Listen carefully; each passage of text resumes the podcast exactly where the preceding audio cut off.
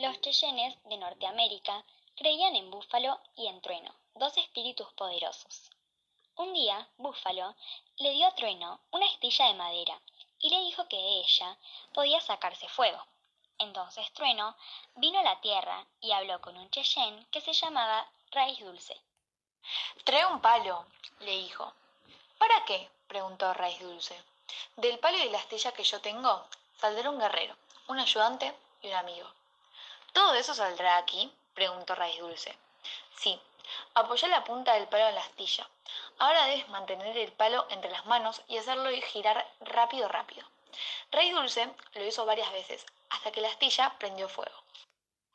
El fuego fue el guerrero que ayudó a los Cheyennes a luchar contra Om In Aha, el hombre del invierno que ataca con mil flechas de viento y castiga con azote de hielo.